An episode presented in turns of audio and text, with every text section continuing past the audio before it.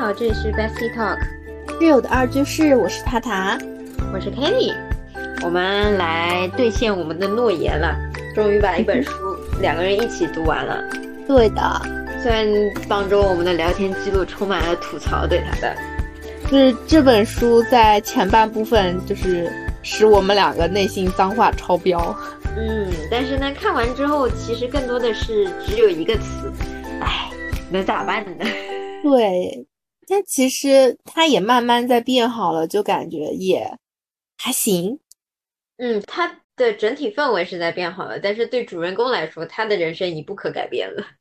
嗯，就是我一直在一直在看有反转，等等反转。我和那个作者最后在他的自序里面讲的一样，就很多人会问他，莉亚最后还活着吗？其实我也一直在在问这个问题。我特别想看到最后一，就是献祭那章十九章的时候，端公就是在给他做各种像法术一样的，我们看不懂那种，嗯，一一整整个流程下来的时候，我其实有点期望他最后的结局是莉亚醒了。就就但这样就有点超现实了，对，这是我们美好的期望嘛。对，但是看的过程中确实就每一张，他好像有一会有一点点反转的时候，我就会想，哎，他是不是要变好了，或者说他是不是要康复了，就会有这样的一个心态在。嗯，那说明你还是一切向善的，因为就是。我其实完全没有想过莉亚会醒过来。啊，我在很早的时候我就觉得这个孩子肯定是最后是一个，他要么不讲，要么肯定讲他已经走掉了。因为有一个 bug 就是，如果你想让一个社会冲突去加速解决，只有付出生命的代价。这讲的有点沉重啦。对，就你就是你发现这个冲突，并且最后导致了伤亡，才会有人去重视它。嗯，才会有人因为重视，才会引起同情，引起同情才会有人去推动这些措施的进步。其实我觉得他后续一定是觉得，因为随着里面的苗族人越来越多的矛盾出现，所以他才去进步的嘛，嗯，他才去变化的。如果一直只有李亚这一家，他就越人群越少，势力就越小嘛。对的。你就无法去发声，你也无法去改变什么事情。嗯，大家是不是听到现在感觉有一点，有点不知道我们俩在讲什么？我们可以大概讲一下这本书的介绍。嗯，他咋说呢？他延续了我们之前的论文系列。对的，依旧是在关注少数族裔。嗯，那这次的少数族裔呢，其实是换了个背景的。对他选择的是苗人这样的一个群体，当然不是我们中国的中国籍的苗人，他选择的是老挝和泰国那边的。嗯，虽然讲起来几千年前都是华夏，都是咱们家的。对，而且他也不是只在那片一直生活在那片土地上，不然就没什么文化冲突了。对对对，是那一片，就是经受过越战，在二战之后。嗯，因为战争的一些原因导致的，其实其实现在应该叫他们难民吧？对，就是被迫远离自己的家乡，然后逃亡到美国的这样的一批人，是最早的一批，是一九七零年代的是他这本书的背景就是以从那个时候开始的嘛？嗯，对的，他其实就是讲了一些就在美苗苗人的。跨文化图哇，跟我的论文好接近呀！哎，如果就是咱们贴合一下今天的高考题目，探索世界是仅仅是因为好奇心吗？就是我们俩正好在聊这个话题的时候，就会想到，就是说，对于这篇文章中的苗人来说，显然就不是嘛，对吧？他去探索，就是就难，他们就是难民的那个路子，我是没办法，我也不想走，但是我的家园没了。对啊，就是他要去探索一个完全陌生的美国，那他需要的当然不仅仅是好奇心，它需要满满的勇气，需要去克服种种各样的文化的差异。嗯嗯，你知道我当时看的那篇题目，我脑子里出现来的论点就是，好奇心是驱动力，接下来需要勇气和决心，最后还要执行力啊，最后还要然坚持。后还需要具有明确的什么批判能力和和什么来着？忘了，我想到的论点。对，我本来看这个题目就感觉稍微有点眼熟，然后一想，哎，这不就是跟我们今天要讲的很像吗？嗯，对的，就其实就是在美描人在也不他不讲生活中的事情，他就讲在就医方面产生的冲突。嗯，对，因为一个难民去到一个什么很遥远的国度，陌生，对陌生的国度，他们首先要解决的是生存问题。生存问题中最最重要的可能就是你生病了怎么办？你嗯，对吧？你要住哪儿？生病了怎么办？就是你最最其实一开始对他们来说不是问题，他们有自己的解决方式。对对对，这是他们在本国原来的国家的时候可以能够做到自给自足啊，不会受外界的影响嘛。但是他们到美国之后，这种最最底层的安全需求就会发生问题。而这本书呢，就是主要围绕的这样的一个问题吧。嗯，然后它其实也就是两种医疗体系的冲突。嗯，对。其实我看对了他那个端公嘛，端公是一种苗人的，相当于巫医，但我在我看来，他可能更像一个 心理导师，嗯就是他会用自己的一些技术啊，他能够在他们的文化里，端公是一个能够沟通神灵，然后呢，使你的一些生活变得更加顺利，或者让你的疾病消散的一个职业，对吧？嗯可以算是一种职业。嗯嗯嗯，它其实是一种意象了，我觉得断供。嗯，对，为了让苗人更相信世界，更好的活下去，端公说的这心心理安慰。对，然后他的这样的一种做法，就会和现代的医学会有冲突嘛。嗯，所以才会有就是主人公嘛，就是移民的苗族，然后他们的第几个第十五个女儿，对不对？第十第十四个女儿十，四个女儿，对，莉亚，她是第一个生在哦医院的孩子，对然后医院开说这个孩子需要送保温箱。其实我觉得一开始用现代医疗的角度去解释，就是医生觉得这个孩子有生命危险，其实可能就是有一点，黄疸啊什么的。我我不知道是不是那种早产啊，可能他的整体的先天的，就是身体的机能可能会不是特别好。而且还再加上他们可能是他们是移民嘛，啊不不，嗯他们是难民嘛。嗯，你想象一下，难民在逃难的时候，他们的食物啊什么，其实可能达不到一个孕妇所需要的，对，他的营养的可能不太嗯够。所以他可能导致他有一些先天的什么哪里不足，但是他们就没有没有相信，他们觉得我我能来你们这生孩子，已经是我对这个文化很大的信任，嗯，然后那就觉得我生完了就应该按照我们的习俗来，就就接走了。对，所以后续就导致这个孩子其实他一直有癫痫，是吗？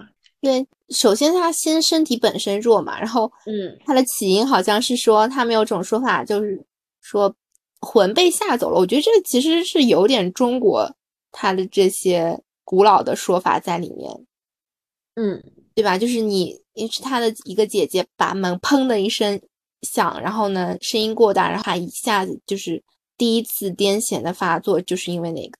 所以他们的嗯讲法就是说，恶灵抓住了你，然后你就，啊。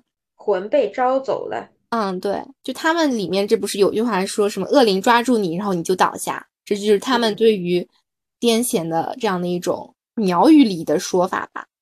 嗯，然后实际上它其实就是癫痫的第一次发作了。嗯，对的，其实这个小女孩的人生就是不停的在拉扯之中长大的。嗯，就是大家无论是端公啊还是医生，大家都希望能够把他从死死神那边抢回来。嗯，但是这两种方式它都是互相有冲突的，而且矛盾的嘛。嗯，对，所以其实他从我个人角度比较惨，这主人公不是叫莉亚嘛，那个小女嗯孩，对，她其实就是个实验品。他用他自己的人生来证明了到底哪个都不太好。这样说确实没什么毛病。对哪种方式，现代医疗和传统的习俗疗法都不太好。习俗疗法呢，能让他活着，但是活的质量比较低。现代医疗它能是现代医疗能让他活着，但是生活质量比较低。端公的话可以让他就是快乐的活着，但可能活不久。端公不是让他活得更久吗？但是他不然他后来都从医院出来了呀，不进医院了呀。但这个是基于他之前治病的，已经在服用一些药物啊治病。如果什么都不用的话，端公他仅仅不他不能够解决这样的问题。你还记得他最后不是有说吗？到底是医生救了他，还是说让我找一下啊？就假如利亚人在老挝，他原也许会因为就是。癫痫的重击状态而得不到医治，而在婴儿期就就早早夭折了嘛。然后是美国的医学既保住了他的性命，但是又要了他的半条命嘛。就不晓得这样的两种方式是哪哪一个会对他的家庭产生更大的伤害。嗯，对，美国的就是能救你命，但是生活质量比较低。嗯，那。断供的就是他可能救不了你的命，但是他给的是一定的心理安慰，他让你能有活下去的基本渴求。可能端公就是那他能够让你有，就他的一些种种做法都是能够让你保存你的整体的身体的完好啊。在他们苗人讲法里，就是你能够活着呗，他们认为你是活的呀。对你有一个能，而且能够有一个良好的姿态去转世。嗯，但是其实他状态，他质量也很差呀。嗯，其实双方的结果都是质量很差。当然，我们不排除就是当时医疗确实对于癫痫还没有到现在的地步。其实现在也有癫痫比较严重嘛。嗯，所以它其实就是两条线不停的交织。当然前期的时候是因为属于没有办法，就小孩其实是癫痫的易发期，而且很容易出现重症现象。嗯，所以他们频繁的送往医院，频繁的接受呃现代医疗的治疗，也其实为莉亚之后能够接着活下去打下基础吧。对对对对，是这样一个讲法。嗯，所以其实就很明显，他的几章节之间穿插着讲一段，就是端公的认知，或者是苗人的习俗，再来讲就是当这些习俗。冲进急诊室的时候，就完全会被打散。对，嗯，那他面临的问题就是，嗯，现代医疗或者说美国医生，首先不懂语言，第二懂了语言也无法理解这个习俗问题。嗯，他们会觉得说，为什么你要把生下来胎盘你要带回去？难道你是要把它吃掉吗？嗯嗯嗯嗯，对。他会觉得你是不是会做一些不太好的事情去？嗯，但实际上对他们来说，这就是我的一种习俗，也就是和他们本身的生存环境有关。对他们苗人的话，会认为胎盘是人生来的第一件衣服，嗯，是这样一个讲法。对，嗯，所以是需要一个保存好的。嗯，啊，而且还有一点就是。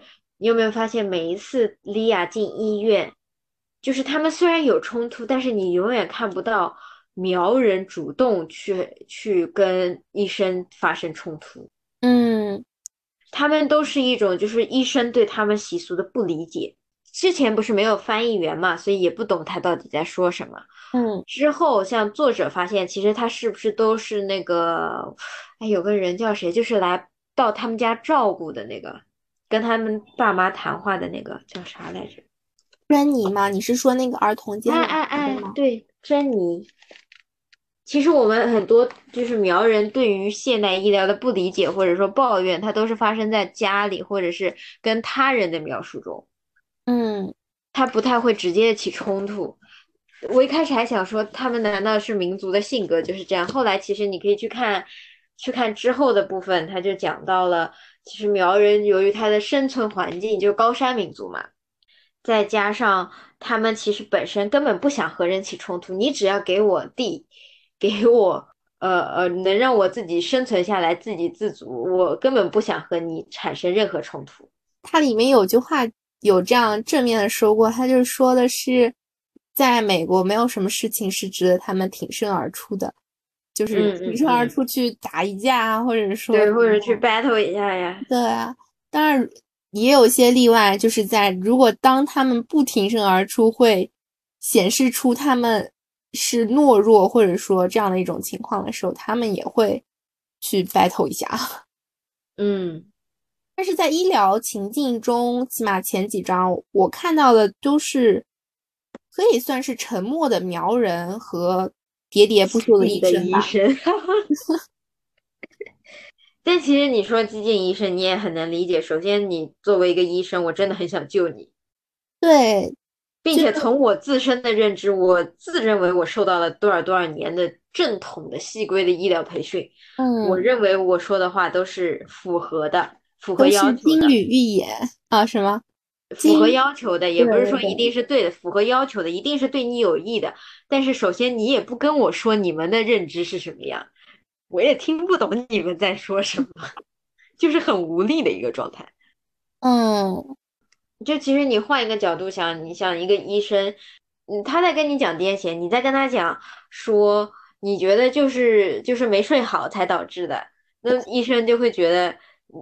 要么你没重视这个问题，反正就会觉得他有一种我想救你，但不知道从什么地方说服你来配合我治疗。对，他就会觉得，呃，那我记得哪一章他说了，其实他们都不太在值班的时候都不太乐意有苗人过来，就不乐意接到苗人的急诊，因为他们觉得首先我的语言不通，而且。文化完全不一样。我们每次给出的治疗意见，只要离开医院回到家中，他就开始根据自自我的认知开始给他加量、减量或者不吃。嗯，这就是那个嘛，就是我原先不知道为什么是叫这个名字，然后 一被解释之后发现，哎呦我天，就是那个高速皮质铅疗法。呃，皮质铅疗法，大家可以猜一下，到这个到底是什么？呃，很通俗的一句话，简单来说就是一枪崩了你的脑袋。嗯，就是我当时怎么说，好像这个地方应该是不不引人发笑的，但是在这样一个，就是我觉得可能我好像之前有看到过这样的讲法，就是要用很惊人戏谑的话语来表达出，就是背后的一种无奈，然后会。更加引人深思啊，什么？就是你能在笑过之后，然后你就会发现，对啊，其实他说的那个叫什么高速皮脂纤疗法，纤疗法，他其实医生说出说出这句话，饱含着他的无奈。对啊，就是就是我拿什么来救你呢？啊，这句话好想我好想送给某位小孩儿。真的就是我拿什么来救你呢？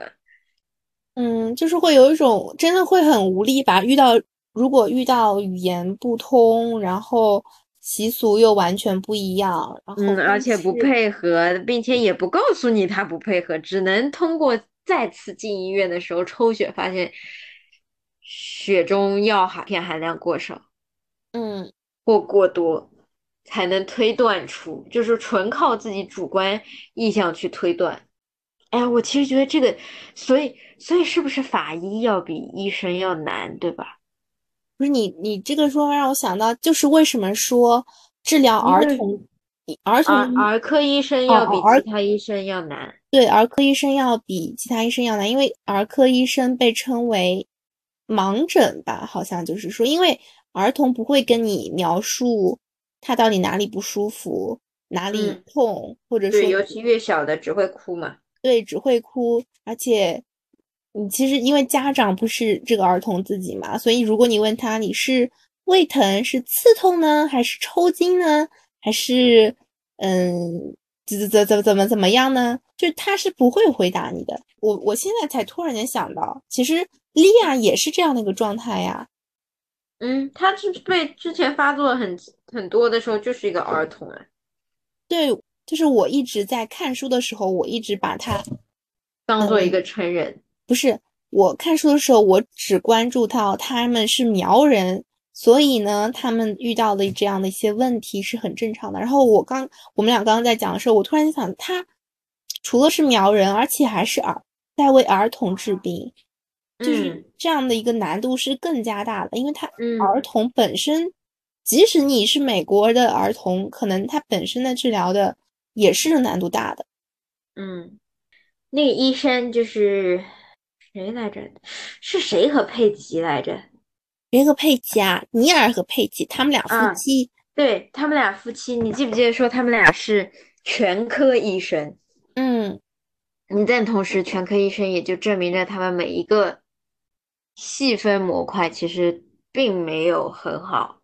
这我就不知道了，这个得让全同理可得，我们的社区全科医生。社区全科医生就是社区医生，你社区医院的医生和三甲医院的医生，社区医院医生是不是就看个头疼脑热？嗯，对。你真正有有有问题也得去那个吧，得去三甲吧。对。但是 bug 就出现在这儿，他们是社区医生，但是莉亚按照福利，她只能去社区医院。嗯。那在社区医院，尼尔和佩吉是最优秀的医生。对，但他们首先，尤其他是还是个儿童，再加上文化的不同，他们的难度就是指数级增长的 质量。对，就一下子好像就在奖上就更加叠加了。嗯，我刚才想到，我说这难度怪不得法医难学，因为他面对的是个尸体。但是法医好像又不太一样吧？法医他的如果是面对尸体尸体的话，不都说尸体会说话吗？就是他可能应该尸体会表现出一些，嗯嗯嗯，比如说他的血红细胞是不是什么乱七八糟的，然后或者他这个面色怎么样啊，或者说他的僵硬程度，其实能够准确的判断他是什么时候死的吧？嗯，但是他也也是纯靠医生判断嘛，对医生的要求不是也很高吗？嗯，这个小孩也是纯靠医生判断，因为他不会讲话。他虽然是个活的，他其实沟通跟不沟通也没有什么太大的区别。对，我感觉父母都没有教他开口讲话吧。他本身是能讲话，但是后来因为吃了各种药啊，嗯，吃了各种药啊之后，他就已经是显示出智力迟低下了，消退。我记得是对智力消退，就是。本身有的一些功能也慢慢没不能够有了。对的，这个就是其实当时我们不是一直说五十九页前好无语，好无语，就是这个无语嘛？对，就是看到很多这样里面的他的一些就是做法吧，就是他既不配合，又送来医院，然后呢，医生的话又不听，就是唉。我今天在那边重新翻的时候，还是一种阵阵的无力。嗯，但是你再反过来，就因为这时候我们是站在觉得医生一定是为你好的基础上嘛？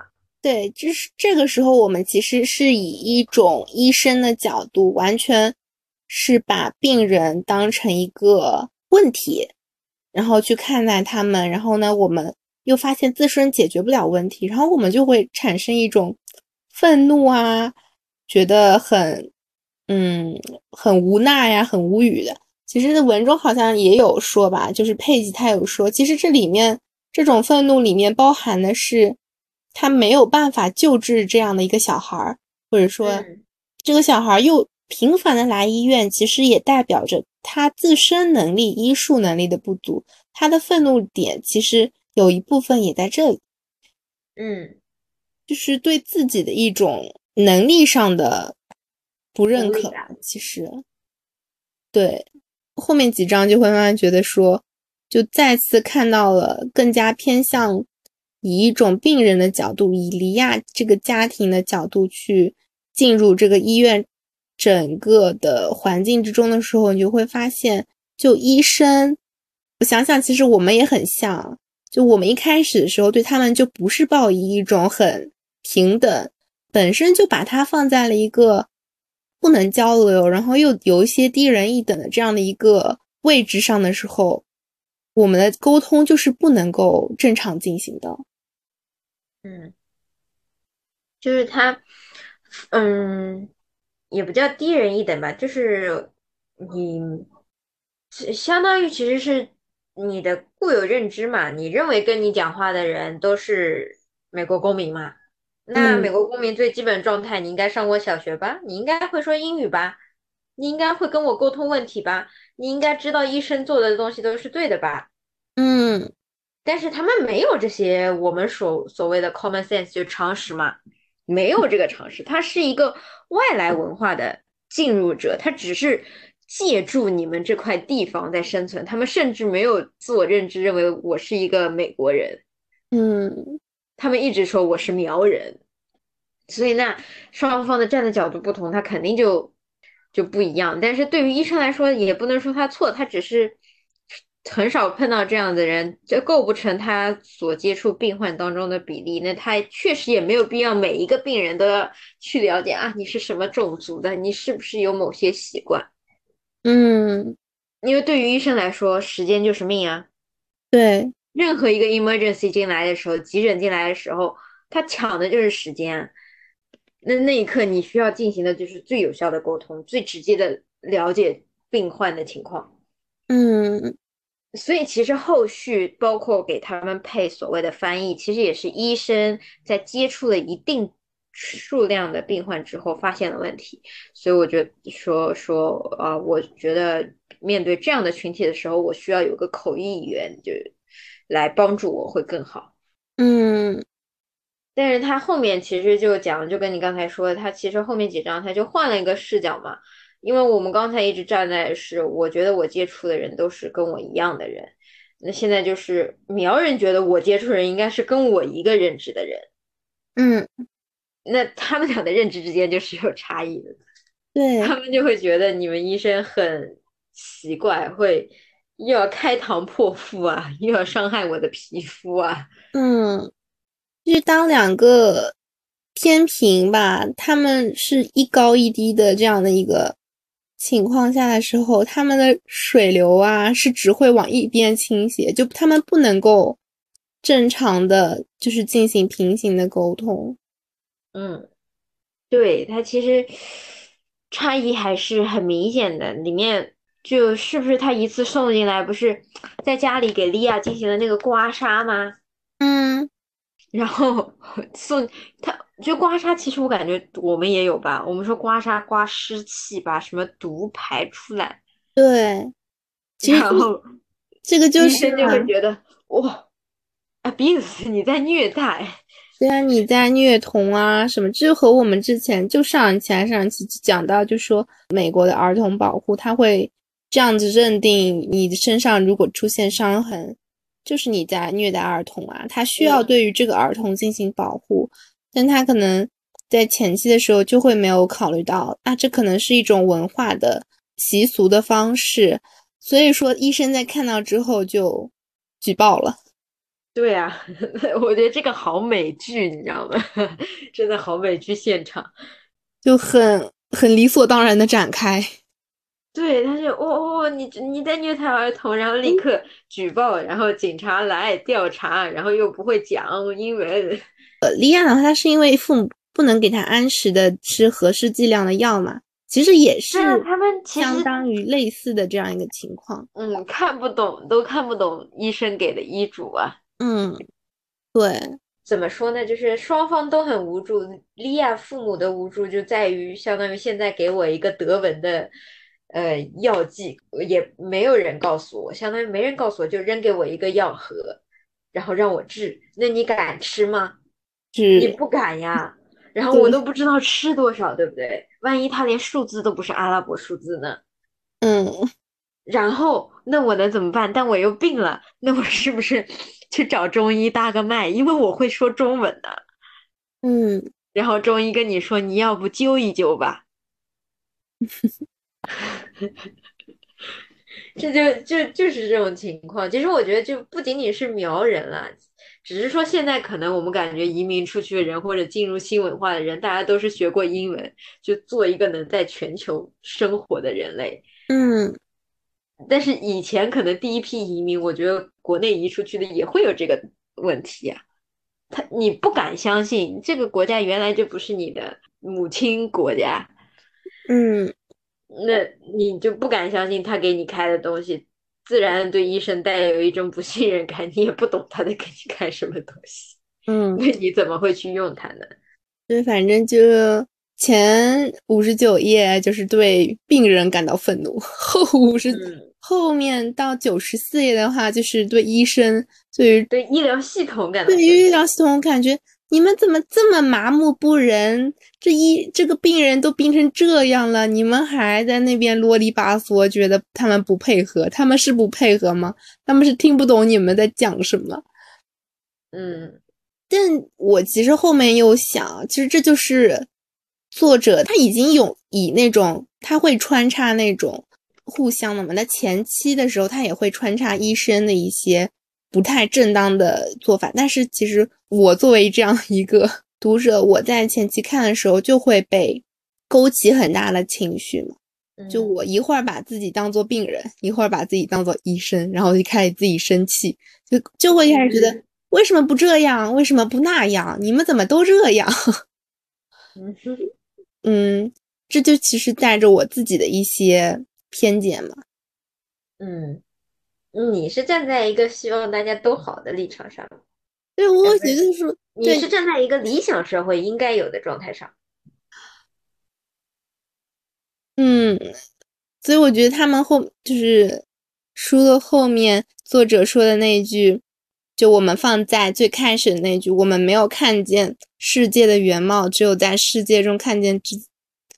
完了，我这嘴嘴瓢，怎么嘴瓢成这样？只有在世界中看见自己这句话，其实就是啊，我在看书的，其实就是我在看书的时候，其实就是带入了我自己的一些价值观呀什么的，嗯嗯，我就会 好投入，我就会很愤怒，嗯，好投入，对，可能那那那可能是习惯，因为我我我我不太会。我会很清楚知道这就是他人的故事，我是在看他人的故事。那我对看书的要求就是我从他人故事里获取经验，或或成功或失败。对对对，我觉得确实看书其实应该是这样嘛，因为而且当我们往下电视剧会把我带进去，因为它更生动吧，嗯，更活灵活现一点。书对我就还好。但是我能感受到，就是无力感是双方的无力感是，大家都觉得就是没啥好说的了，这就就无语到我真的说不出任何一个评价词。哎，其实前期看书的时候会很会很慢，就是满脑子都是脏话，但是我又不想讲出来的那种感觉。哦，我前期看书的时候不是很慢，我是想立刻看完这一部分。我是看不下去，嗯，因为看不下去，你是代入了。我是我觉得这个东西它会对我产生负面的影响，所以我要立刻看完它。但是后面其实，其实我觉得他这本书应该是一种以自己对于采访吧，他采访下来、录音下来的东西进行一种呃编著吧。嗯。所以他后面其实开始补充了，他去，他也是先接触这个现状，然后再去研究为什么会有这种现状，嗯，为什么会导致？所以其实后半部分他就讲到了相关的社会的状况，以及苗人本身的这种传统文化的因素的影响嘛。其实他们就不就之前说了。这个族群它就不需要，它有一套自我能够运营的体系，它不需要你外界去告诉他我应该怎么怎么做，而是我们知道怎么怎么做。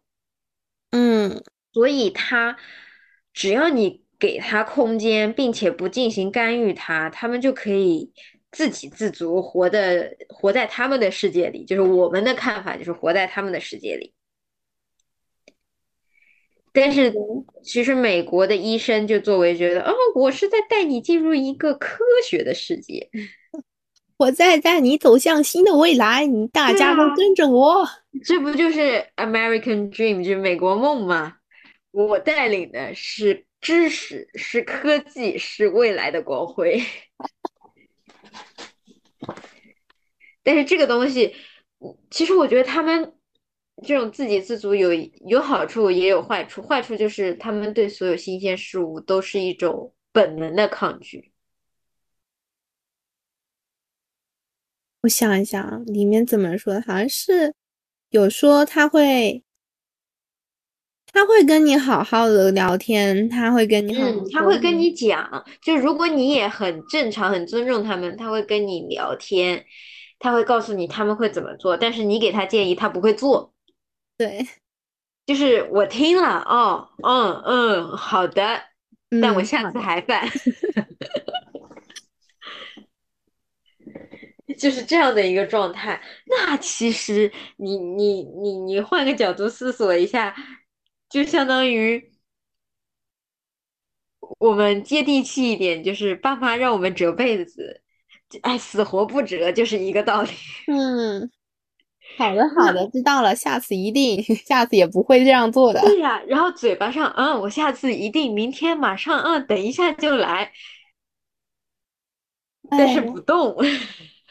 对，那你换个角度，你站在爸妈那个角度，你觉得什么？朽木不可雕也。是的，怎么讲不听呢？那所以其实要反思的是，我们会，我就是我们为什么会有一种，就是当我们遇到跟我们不同的观点的时候，或者说我们无法再说服对方的时候，为什么会第一反应？起码我现在是可能，可能在理性的思索之之后会就会好一点，但是可能跳到第一。就第一个跳到脑子里的还是说，为什么他不这样做？他为什么跟我想的不一样？因为你平时接触的都是百分之九十的一样的条件反射嘛。不是我们当时学那个什么什么狗来着？巴甫洛夫。啊，那条狗对不对？你要给它足够的反，足够的练习，它是不是就形成条件反射？那你每天都在和百分之九十同样的文化、同样理念的人接触，那你的第一反应可不就是这样吗？对，所以我就说这样的话，其实是需要去反思的嘛。就我们如果，那他确实值得反思，但是你说很有必要吧？呃，也没得，因为首先你碰到这种，就比如说你活在中国这个环境中，你碰到文化不同的人概率还是比较小的。就像你如果已经看到长了一个老外在你旁边，其实你第一反应就是我需要尊重他，对不对？嗯，不会是我需要哦哦，他一定跟我不会是说啊，他一定也很懂中国春节要干嘛。不会是这个反应的，就是通过第一眼的时候，其实我们已经具备了这种想，呃，如果是跟我们来自明显不同的地方，我们具备了想要去尊重并且去了解对方文化，并且对这种差异表示一些包容的态度。但只是说，呃，他这个冲突，我觉得还是集中在医生这个职业上面，因为医生可能就是他就是需要立刻为你去解决你的身体上的不舒服以及一些疾病的。你就像日常生活中，别人跟你说，我们这不能，就像回族的同学说，我们这今天不能吃。狗肉的，今天吃狗肉会倒倒霉的。那那那你正在吃，你是不是觉得有点不舒服啦？如果你正在吃的话，你会觉得你你是在说我即将会倒大霉吗？但是其实你也能理解，因为其实并没有很强的说他在为你好，或者你一定要改变他的思维。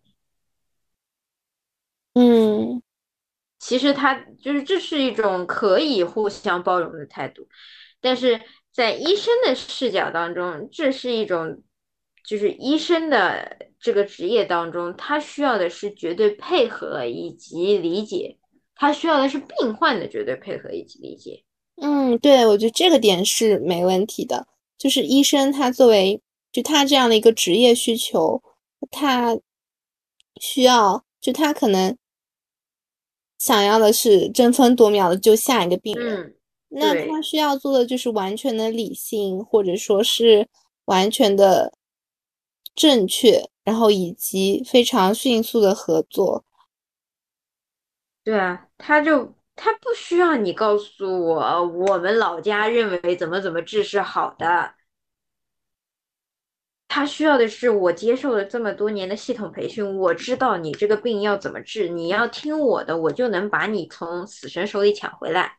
嗯但这个就是苗人所接受不了的，他们觉得所有的事情你应该尊重我，你应该先征求我的同意，并且你应该了解我们。嗯。那这不就出现问题？这其实也是中国医患矛矛盾嘛？我觉得也也也有一部分是这样子的。病患觉得说我我需要我我告知你一些东西，你需要根据我的来酌情调整，但在医生眼里，你这些所谓提出的要求十分的不合理，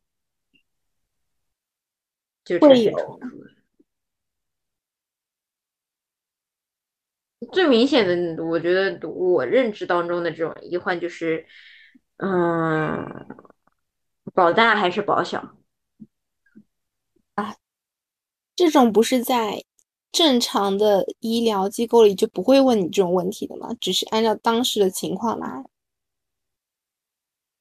对呀，那但是如果比如说你孕妇到这上面你要出问题了，医生不会问，但是你必须要给病人家属下病危通知书。嗯下病危通知书的时候，医生不说，但是家属会说呀。家属说我们要保大，或者我们就要保小，一定要保。不经常电视剧，我们一定要保孙子。但是这好像我好像看到过一个，就是网上的这样的一个医生的，就是反馈，然后就说不会，就是就算你要求保小也是不可能的，就是完全是会，医生，所以这不就是医生的判断吗？我从我是医生，从我的概念里，我只是告诉你，你们的现在，嗯，孩子和母亲有病危的危险，只是让你们了解这个危险，但具体怎么保是我们医生来操作的事情。嗯但是有些这病家属就会说我们要保大或者保小，或者他不说了之后，但最后没保住那个，却是他想要的那个，他不就反过来问问责医院了吗？嗯会的，你们为什么不保小，或者为什么不保不保大？这不就是医患矛盾出生了吗？呃，出现了吗？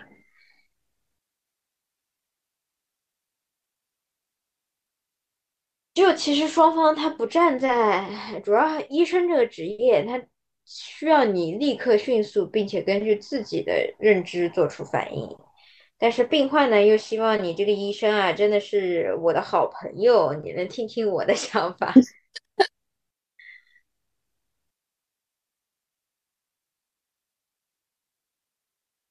不然，我觉得其实这个矛盾，这本书属于选了比较激烈的，真叫到哪都有。嗯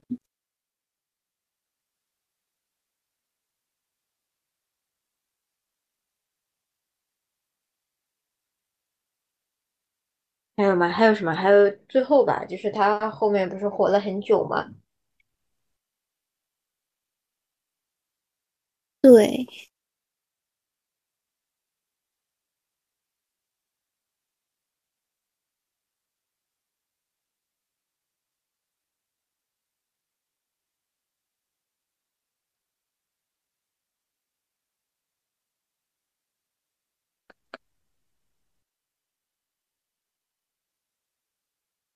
嗯。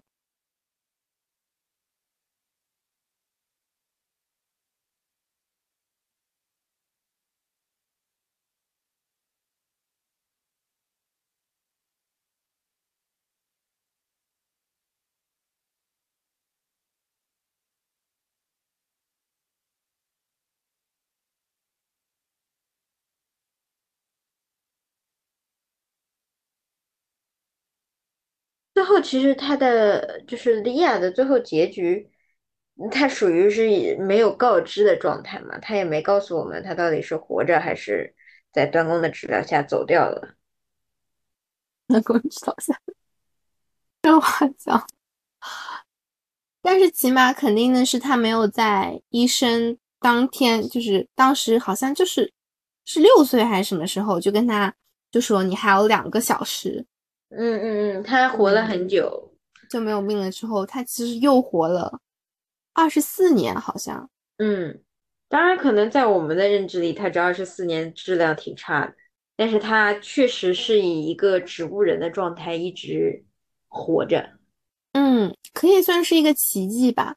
就对于这本书作者，他最后也也说嘛，他一开始不能够理解，就是植物人他有什么生活的意义、生存的意义啊，或者对吧？就是可能在一般人看来，确实啊，就我一开始也会想说，是你要像这样在植物，就是以植物人状态活着，还是说你马上去死？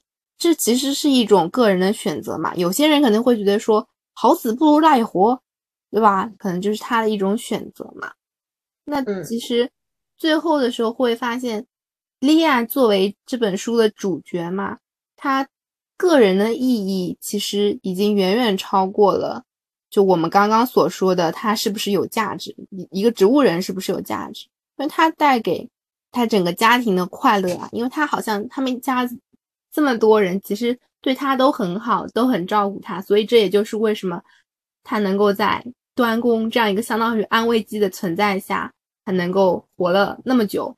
嗯，对的，几倍的时间的生命，因为好像后续告诉那个医生的时候，大家都觉得很不可思议，怎么会这样？就是我们已经判死刑的人，居然，你可以说他没有其他的那种什么意识体征啊，或怎么样，但是。他确实活着，你这是不可否认的事情，对吧？嗯，对他确实活着。虽然我们就是医学上可能就是植物人一直活着。嗯，对。然后他所带给我们的，就比如他，嗯，作者把它写成了一本书的主角。那他给我们带来的警示啊，或者他对于整个医疗体系，在你在一开始说的，对于整个医疗的这样的一个推动啊。其实就起到了一个很大的作用嘛。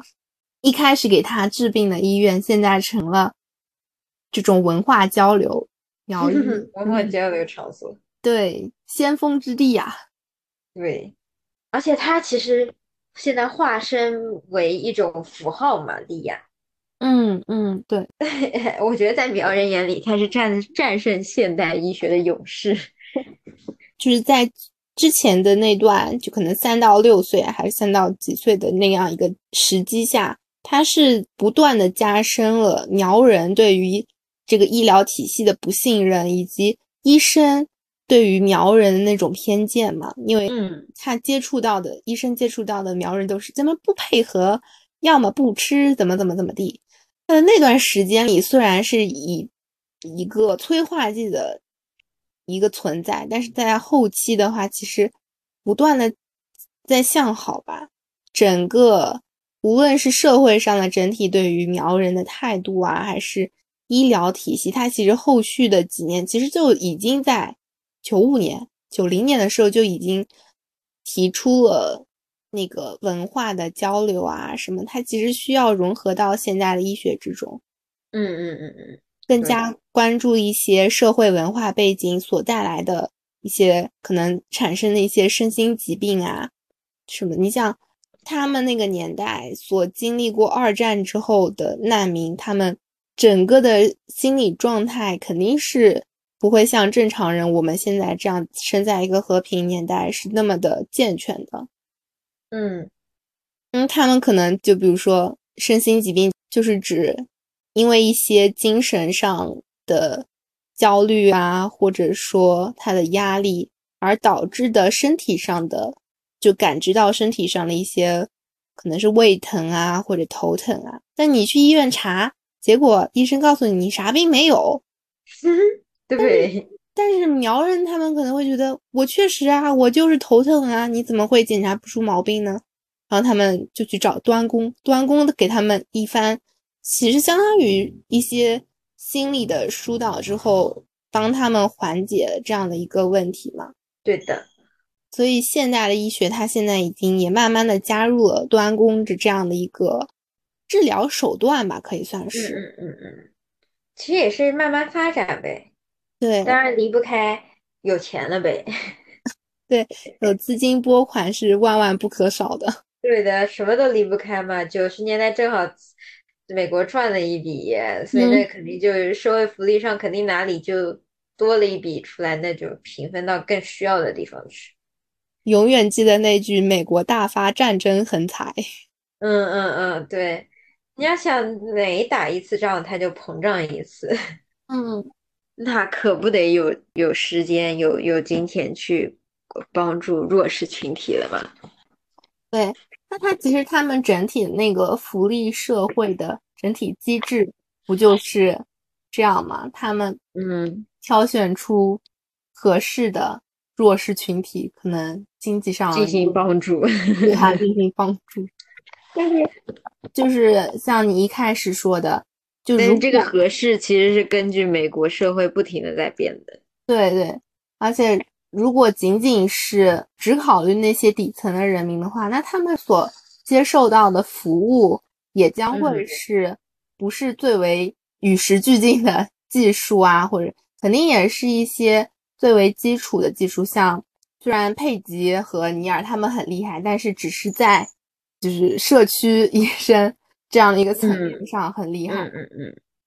所以当就是整体的福利啊或者怎么样，它的。整体筛选人的模式慢慢的更加的可以说是更加健全之后，那么这些这些这些一开始所需要的，嗯呃目标帮助群体目标人群，嗯目标人群所能够得到的一些帮助就会更多嘛，嗯对对，就像枪支暴力里面对吧，很能呃非常。就他现在的各种拨款啊，对于枪支暴力的这些心理方面的实验的资助啊，然后他会可以无偿的给那些受到侵害的人的一些嗯心理援助更更加多，他整个体系更加健全之后，肯定会越来越好的。嗯，当然这些如果能够做到实处的话，对呀。它其实也是正好记录了一个属于什么美国开始慢慢关注人文的一个阶段吧。到九零年的时候，对，开始越来越关注。现在我们一直说美国福利好，福利好，为什么福利好？除了给钱给的多，就是他人文关怀多嘛。嗯，而且我们能感受到，是因为我们是他的目标群体。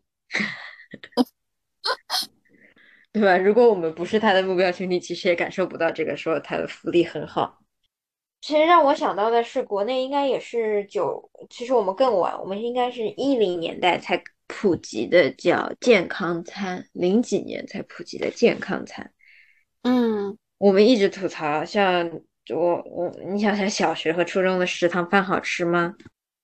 我不知道，忘了还行吧，一般般，反正肯定谈不上好吃呗。嗯，但是这这个以前以前国家是不提供饭的，也就是你问爸妈以前是不是带饭盒子了？嗯，没有营养餐这个东西的呀。营养餐这个东西解决了，对于我们来说是饭变得很一般，还不如家里的好吃，或者没有家里的有营养又油。还固定那么点菜，但是对于你真的在山里面孩子，解决了他们很大一部分文盲率。因为你如果不提供营养餐，很多孩子爸妈就不上学了，因为我们没有钱让他带饭，我们没有东西让他吃。这其实就和那个普及九年制义务教育其实一样的嘛。九年普及下去了，你还会发现山村里不上学，就是因为。没饭呀，嗯，你学校又不管饭，我孩子还要来回，不然他只用在家附近，是不是消耗的少，他吃的也少？嗯，因为山里面的学校可能都要爬几个山头或者几公里的山路才到，那他消耗那么大，他吃的也要多。很有可能吃着吃不起饭，而且以前也是没有一些，比如说灯光补助啊，什么补助都没有的。也就是学校除了老师教书，老师的工资是教育局发的以外，其他一切都需要学生自备。嗯，他可能，如果你不能，你想学生每天来回带的可能都是些什么玉米面啊之类的，他可能需要烧水煮烧热了才能吃，烧热的柴火。这个也是需要学生自带的。嗨，你你说的这个让我突然间想到，我昨天看到一个短视频，嗯，是一个小孩儿，是一个山区的小孩，然后应该是记者吧，还是就是采访他的人说，你早上吃了什么？然后那小孩说洋芋，然后那记者又问说，你中午吃了什么？小孩也特别快心的说：“洋芋。”然后呢，记者他又问：“你晚上又吃什么？”那小孩又说：“洋芋。”但是，就他，他的笑容就是很快乐，很很天真。就是我看到的这个时候，其实有点想哭，就是有点揪心的那种，嗯，感觉。但是很多，这个数量。超级多，所以管饭就是营养餐下来，虽然吃的也很差，他们吃的跟我们也大差不差，但是很多家庭看到，哎，学校管饭，我家不用少了一双筷子一个碗了，送他去读书了，嗯，这就是营养餐最大的意义。那这也是我们有钱了，我们之前没钱，到零几年的时候还不能够说国家的。国库支撑所有山区孩子的营养餐，做不到。嗯，这就是最，就是我觉得令我印象最深刻的，也是我之前就不不管是行万里路还是去哪，就是见过之后聊过之后，我觉得即使国家对我来说，可能我的食饮食质量下降了，但是我愿意把这下降一部分分给他们。嗯，因为他能救的人是数以千计的，他也能给更多的人带来机会嘛，不至于一辈一辈一辈都困在那个山中。对，哎，所以你记得之前有一年选秀的时候，不是说要打头舞台都是要买那个牛奶还是酸奶吗？然后好多追城市里的追星女孩打头了之后，她只要里面的投票券，然后把牛奶全部倒掉。嗯，这个东西人家一年也吃不上几回。但我看这好像就是马上就会就有出官方的那个，对，这个是公报，就是你相当于完全违反了国家的教育宗旨啊！你在这浪费，有多少人还吃不上这一口？嗯，所以这就我觉得就是嗯。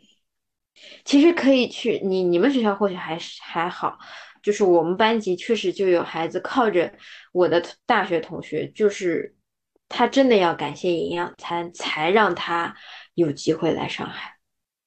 这种冲击真的就是他是你的同学哦，那种给你带来的冲击是任何文字都带不来的。就是靠着营养餐，国家一步一步把她从饿死、被遗弃的女婴变成了一个本科生。唉，就是真的是慢慢变好吧，就是一步步，它的整个的，无论是制度啊，或者说一些福利的设置上，它会有更加就是健全一些。就比如说，好像我看到很多高校现在就是。它是直接是往你的饭卡上打钱的，不会是说，不会是说你一定要去申请，因为申请有时候会有要公示嘛，就会被别人看到。那其实就是既保护了就是孩子们的一些，也不能说孩子，就是大学生们的一些自尊心啊，还有就是更加解决他们生活上切实的一些问题吧。就你能够，他能够。锁定到什么？你你每个月的用餐的数量啊，是不是过于标准？是不是低啊？然后他，就会给你默默的打钱。嗯，这个是真的是做的特别好的一个地方。所以之前我们不是还讨论过，说发现有一些，就是感觉申请什么助学金啊，或者贫困学生，怎么感觉他们日子过得挺好啊？那这个我觉得好像是不是有一个就是辩题，好像就是说，嗯，拿助学金的人能不能买 iPad 啊？嗯嗯嗯，买苹果，就这个好像有类似的这种这种辩题。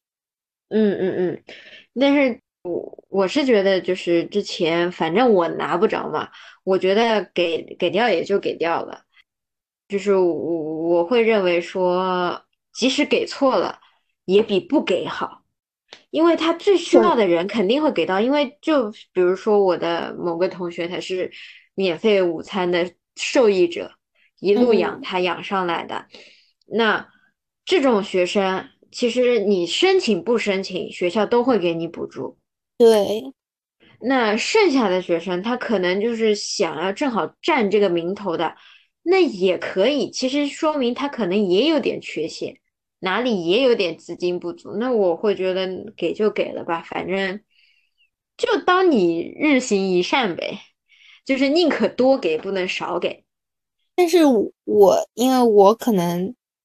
我们班呵 呵也有同学，但是我会觉得说，嗯，如果给了这样的就是不算特别合规的同学的话，那么真正合规同学拿到的就少。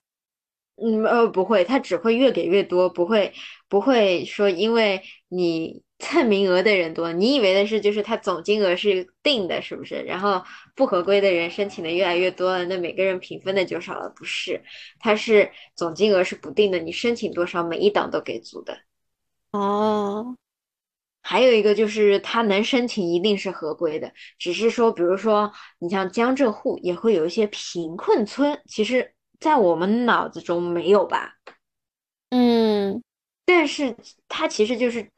相对而言的贫困村，嗯，那这时候你不能说人家不合理，他贫困村是贫困村，但是我也有自自建房，也有自己的地，还能自己做出去做生意，其实好像也不太穷，对不对？但是他这个村的定义就叫贫困村，或者扶贫村，或者脱贫村，或者什么救助村，确实会有。你去靠申请的时候，就是可以申请上的，反正能申请上都能拿到，就是件好事。嗯。嗯，差不多的。最后怎么突然间会讲到这个？好神奇！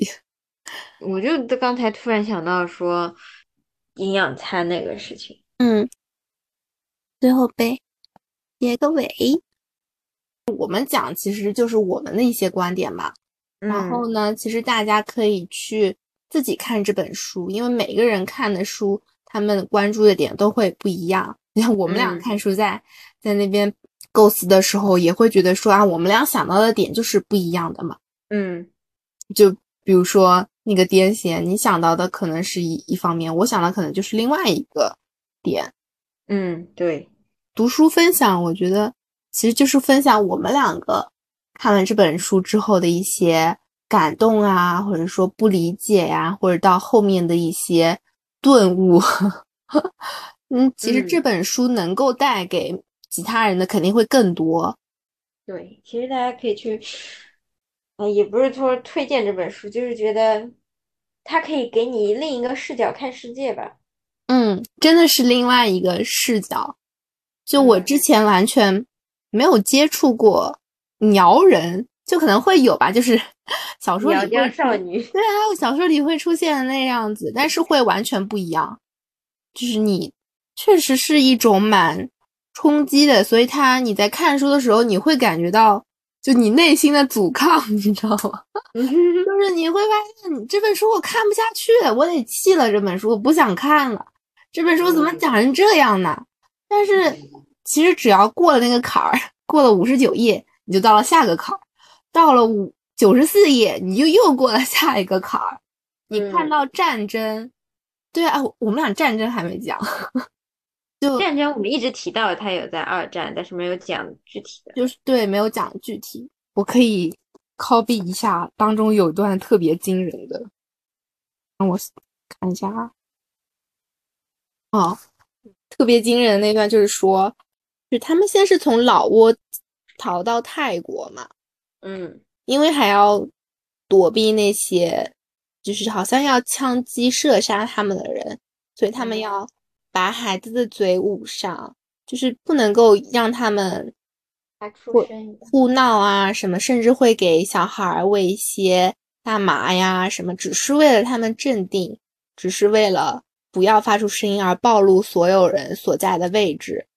嗯然后他们一路上一路上走过去，首先看到的可能会是成堆的金银珠宝、银条啊、刺绣华服，那这些东西就被随意的扔在路边，然后再往前走，他们可能会就是会看到那些腐败的尸体呀、就是最后可能是会看到一些。就是年纪很小的婴儿或者少年，就是就小孩儿，一路他们这样的一路走过去，他们一一点点舍弃掉原先认为很重要的东西，只是为了活下去。嗯就可能我我这样讲出来，可能大家就可能我讲的不是特别的动人，但是看在看书的看这张《逃亡》的时候。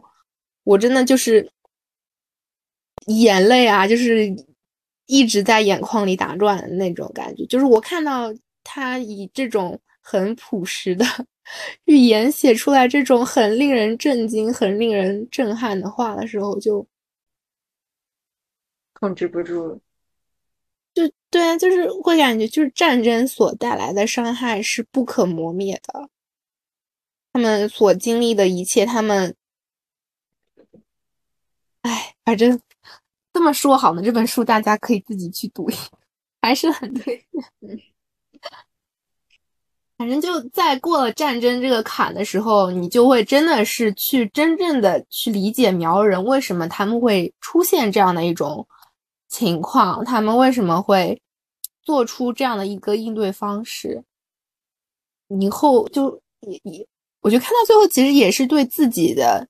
对原先的一种设想的和解，就我不再会有那种很很批判的那种视角去看待他们。嗯，就因为你经历，相当于你走过了他的一生呀。对，真的，哎，这句话说的很好。就是我真的是相当于我们走看完这本书，就是走过了李雅他们这一个家庭，他们一路走过来，他们的一生。嗯，你走过了他的一生，也就是你见过了一个家庭的所有的苦难、所有的甜蜜和所有的挫折。那你面对下一次的时候，肯定是更加就啊，我见过了，也就是就是这样子，我理解的。对，而且可能就是因为它这是一则完全的故事嘛，嗯，也不能是故事，哎。但从某种纪实作品，对它从某种程度上真的是称得上一个很、很、很完美的故事。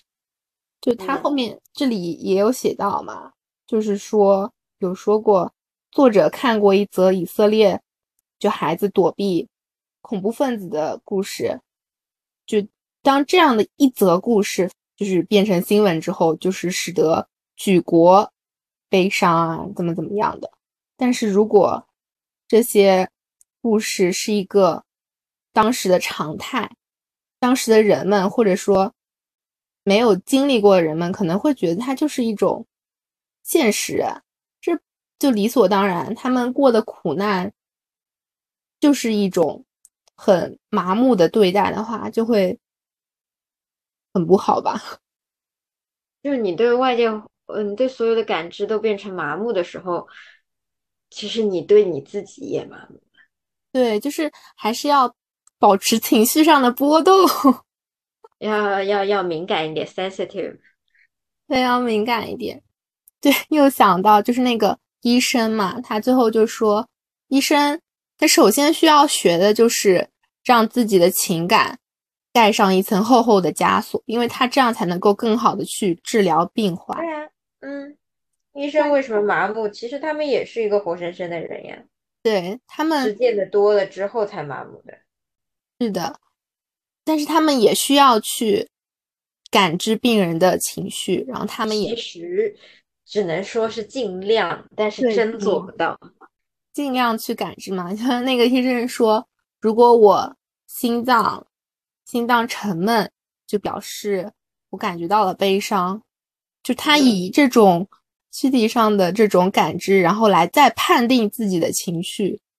嗯，我看到是其实真的觉得医生很了不起吧。就虽然会确实会觉得有的时候啊，会觉得说，哎，怎么？怎么这样呢？就这么不近人情啊，或者说他们怎么不能够更用更加委婉一点的方式啊，什么什么什么的。然啊，但是你当你想到医生他每天面对的，就他好像里面有多次讲到说，医生他可能经历了三十几个小时的值班，然后刚刚下了一场大的手术，然后他又要去面对急诊室的病人的时候，就你能苛责他什么呢？嗯，就他也是一个正常的人呢，对吧？对，这这个是医生身体上的劳累。第二个是有些事儿你在医生那，他们真不觉得叫事儿。嗯，就见得多了呗。这这不就也就是我们为什么要多读书嘛？你多参与，你现在是进入了莉亚一家的故事，走完了他们的人生。你再读十本书，你是不是见过十个家庭啊？嗯。那你见的多了，下一次就觉得哦，这个就是就是很自然的状态，你不会对于很多的冲突或说哇怎么那么愤怒，可能这种感觉就会变少，因为你见的多了。